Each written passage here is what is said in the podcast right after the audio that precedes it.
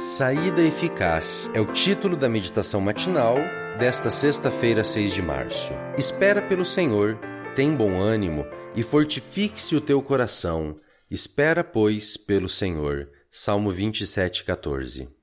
A vida cristã é uma experiência feliz. Isaías disse: Vós, com alegria, tirareis água das fontes da salvação. O próprio Jesus garantiu: Tenho-lhes dito essas palavras para que minha alegria esteja em vocês e a alegria de vocês seja completa.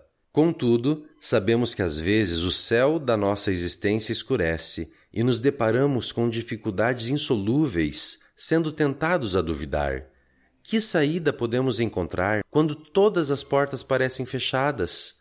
Onde podemos encontrar respostas para nossas indagações quando temos a sensação de que nossas orações não passam do teto? Quando parece não haver solução, a saída é esperar no Senhor.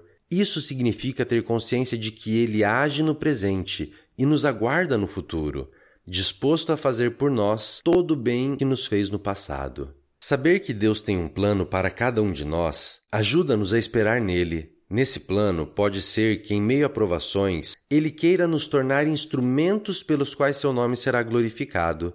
Foi assim na experiência de Lázaro, a respeito do qual Jesus antecipou: essa enfermidade não é para a morte, e sim para a glória de Deus. De fato, isso aconteceu no milagre da ressurreição do seu amigo, quando muitos judeus creram nele. Também pode ser que Deus nos esteja preparando uma bênção maior do que imaginávamos. José nunca imaginou governar o Egito. Sua jornada de provações o levou a esse posto para saciar a fome dos próprios irmãos que o venderam. Tentar passar à frente de Deus é o caminho certo para se deparar com dificuldades. Foi assim com Abraão, ao tomar a serva Agar e com ela ter um filho, em vez de esperar o nascimento do prometido Isaque. Foi assim com Jacó, ao tentar atropelar o plano divino para a concessão da bênção da primogenitura. É oportuno lembrar que a fonte suprema de nossa esperança é Deus. Disse Davi: Somente em Deus, ó minha alma, espera silenciosa. O Senhor dá mais do que pedimos ou pensamos. Em que tipo de viela você está em sua vida? Caso ainda não tenha encontrado a saída, espere unicamente no Senhor e cante com segurança no início deste dia. Ó oh, minha alma, espera no teu Senhor, tudo a Ele entrega, sem nenhum temor.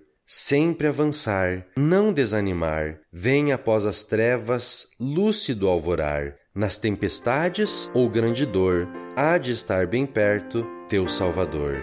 Inário Adventista do Sétimo Dia, número 257.